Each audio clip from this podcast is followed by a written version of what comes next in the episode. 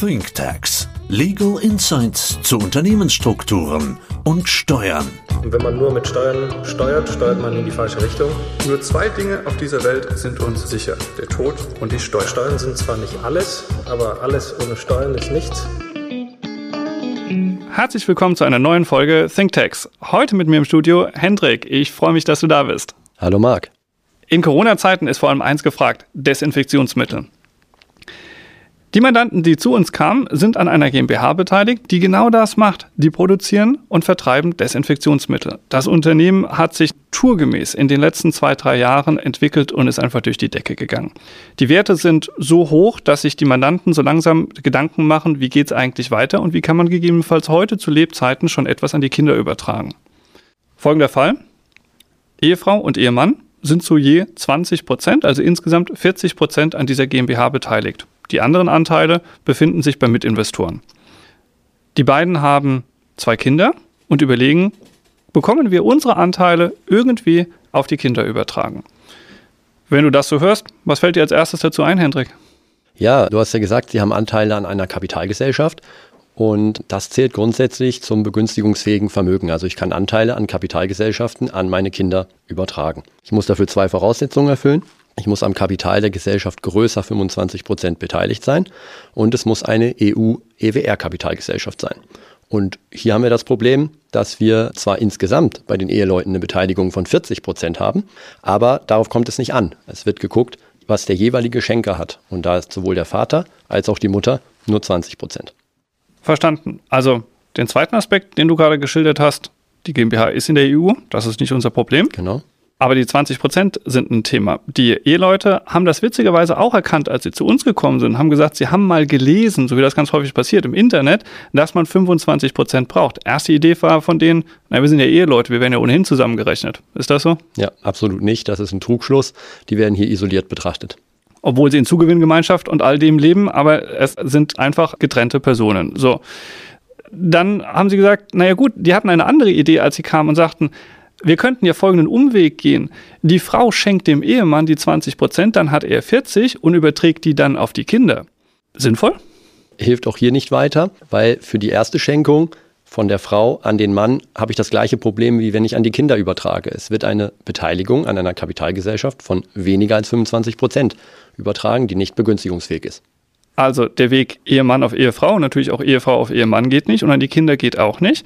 Heißt aber auch, Hendrik, wenn den Eltern heute etwas passieren würde und sie würden versterben und sie kümmern sich nicht um das Problem, wir reden gerade über das Thema Schenken, aber Erbschaftssteuer und Schenkungssteuer läuft immer gleich. Das heißt, auch im Erbfall würde ein Problem entstehen. Genau, wir hätten hier ein Riesenproblem, weil das Vermögen eben nicht von den Verschonungsregeln für Betriebsvermögen partizipieren kann. Und die Kinder müssten dann die Erbschaftssteuer zahlen, weil ich keine Verschonung habe, kommen aber vielleicht gar nicht an das Geld dran, weil das Geld in der GmbH ist und sie haben eben auch nur zusammen dann 40 Prozent und können gar keine Ausschüttung beschließen, weil dafür brauche ich in der Regel mehr als 50 Prozent. Das heißt, sie sind etwas gefangen.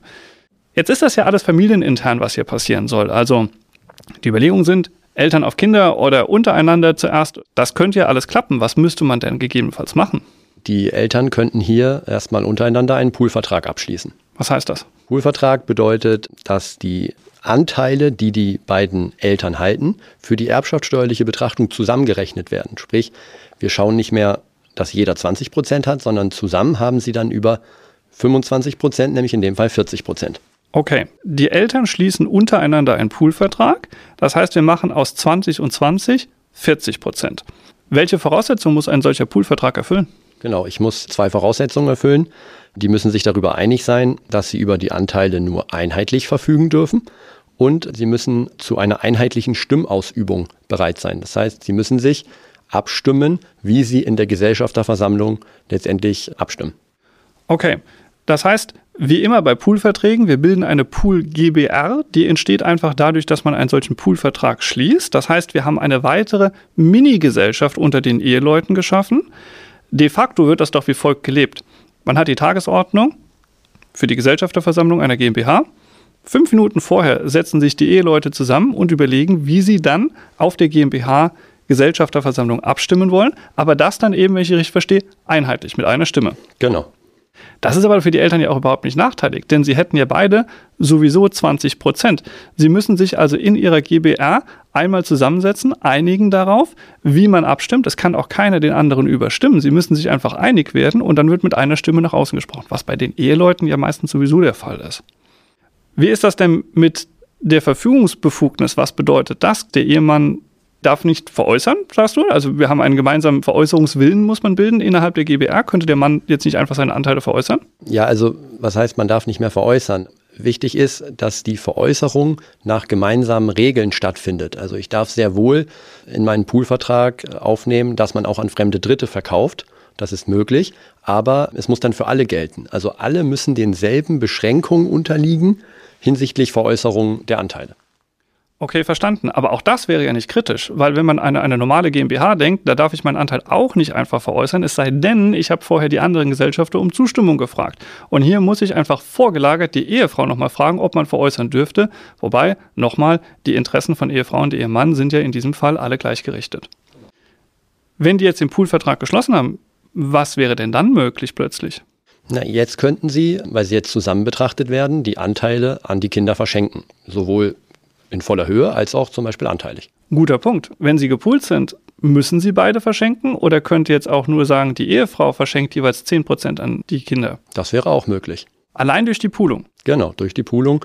Und dann macht man es eben zum Schutz des Kindes, das ja dann zum Beispiel nur eine 10% Beteiligung hat. Für den Fall, dass dort plötzlich was passiert, plötzlicher Todesfall, kann dieses Kind dann direkt in dem Moment, wo es Gesellschafter wird, auch Poolmitglied werden und hat dann auch begünstigungsfähiges Vermögen. Perfekt. Also du planst schon vor für den Fall, das will man nie hoffen, da denkt man nicht dran, aber auch dem Kind mal etwas passieren könnte, dann hat man auch dort wieder begünstigtes Vermögen. Das heißt, wir schaffen einen Familienpool, in dem Fall um vier Personen herum. Genau.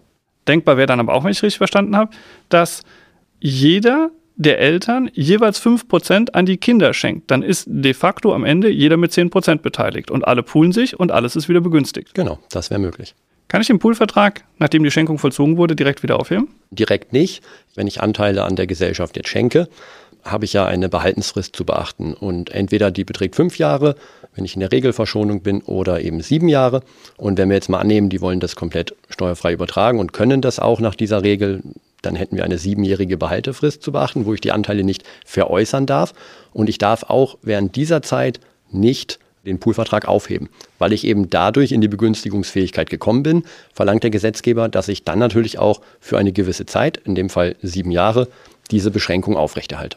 Verstanden. Das heißt, wir brauchen für die nächsten sieben Jahre diesen wirksamen Familienpool-Vertrag und die Familienmitglieder müssen sich untereinander abstimmen. Sie müssen vor allem müssen die Kinder fragen, auch wenn sie irgendwann mal nicht mehr minderjährig sind, ob man den Anteil einfach veräußern darf. Aber sie wollen ja sowieso innerhalb von sieben Jahren nicht veräußern, weil sie die Überhaltensfrist haben. Insofern tut uns der Poolvertrag ja gar nicht weh. Perfekt. Also das dürfte in der Familie alles relativ leicht fallen. Jetzt ist es ja so, so Dokumente werden mal aufgesetzt. Und dann sagt man, das ist euer Poolvertrag, euer Familienpool. Ihr müsst euch untereinander abstimmen. Jetzt schleicht sich ja häufig so ein bisschen Bequemlichkeit dann auch ein bei unseren Mandanten. Das kennen wir. Am Anfang wird das total toll gelebt und man führt diese Poolversammlung durch. Wir haben vorhin schon gesagt, kurz vor der eigentlichen Gesellschafterversammlung der GmbH trifft man sich und hält eine Poolversammlung ab und spricht dann mit einheitlicher Stimme. Was darf uns denn auf keinen Fall passieren, Hendrik? Ja, also wir müssen auf jeden Fall aufpassen, dass dieser Poolvertrag nicht nur abgeschlossen wird, sondern dass der für die Dauer der Behaltensfrist auch wirklich gelebt wird. Sprich, wir müssen uns wirklich nicht nur in den ersten beiden Jahren treffen und über die Anteile abstimmen, sondern auch in den Jahren danach muss eine Abstimmung stattfinden und es sollte auch dokumentiert werden, wer hat wie abgestimmt und mit welcher Stimme tritt man jetzt quasi auf die Gesellschafterversammlung. Das kann man in der Theorie alles mündlich machen. Davon ist aber abzuraten, weil wir hier gegebenenfalls auch mal in der Nachweispflicht sind. Sprich, dass das Finanzamt einfach eben am Ende, kurz vor Ende der Behaltensfrist, eben mal nachfragt, könnt ihr uns das mal vorlegen? Habt ihr denn diesen Pool auch wirklich gelebt? Und wenn dann rauskommt, dass man es eben nicht gemacht hat, dass zum Beispiel das Ergebnis ist, na eigentlich habt ihr den nach drei Jahren gar nicht mehr gelebt, dann kann das durchaus dazu führen, dass ich jetzt eben rückwirkend diesen Pool aufgehoben habe, dadurch, dass ich mich jetzt einfach falsch verhalten habe. Also eine Art konkludente Kündigung des Poolvertrages, dadurch, dass er einfach nicht mehr gelebt wird, bringen die Gesellschafter dieses Poolvertrages zum Ausdruck, dass sie ihn nicht mehr haben wollen. Und das sagst du, kann schädlich sein und zwar sogar für das Thema der Vergangenheit. Also nicht nur dann, wenn ich drei Jahre durchgehalten habe und es dann nicht mehr mache, dass ich dann eine Verschonung von drei Siebteln bekommen, sondern es kann sogar rückwirkend passieren. Ja, genau. Ich habe dann eben das Problem, dass ich diesen Poolvertrag aufgehoben habe während der Behaltensfrist und das kann dazu führen, dass dann eben ich eine Erbschaft und Schenkungssteuer zu bezahlen habe. Verstanden. Aber mal Hand aufs Herz. In Wirklichkeit ist das ja auch kein Hexenwerk. So eine Gesellschafterversammlung bei einer GmbH findet ja nicht jeden Tag statt. Die hat man, wenn es gut läuft, einmal im Jahr, vielleicht auch ein bisschen häufiger, aber mindestens einmal im Jahr trifft man sich. Dann setzt sich der Familienkreis kurz vorher, wenn die Tagesordnung feststeht, einmal zusammen und wir können denen ja ohne Probleme, Hendrik, eine Art Standardbeschluss an die Hand geben, wo man nur noch eintragen muss, Ort, Zeit, wer hat teilgenommen und über was wurde wie abgestimmt. Das ist ja kein Hexenwerk, es ist ja nicht so, dass man dauernd Beratungsbedarf hat, man muss nur das Formular richtig ausfüllen und das, verstehe ich dich so, kann man dann eben der Finanzverwaltung präsentieren und sagen, wir haben das tatsächlich so gelebt. Ja, genau. Aber das ist doch eine charmante Idee. Ich würde sagen, damit gehen wir zurück zu den Mandanten, präsentieren denen das, sagen, wir brauchen einen Poolvertrag, bei dem zuerst nur die Ehepartner mit drin sind und in dem Moment, wo die Schenkung, die dann begünstigt ist, vollzogen wurde auf die Kinder, die Kinder eben auch Mitglied des Poolvertrages werden. Wir brauchen keinen Umweg zwischen Ehemann und Ehefrau, was gar nicht funktionieren würde, aber wir können im Prinzip alle Probleme lösen und können in beliebiger Höhe innerhalb dieses Pools Anteile verschenken, weil zusammengerechnet immer mehr als 25 Prozent da sind. Genau. Super. Herzlichen Dank. Ich freue mich auf das nächste Mal. Vielen Dank.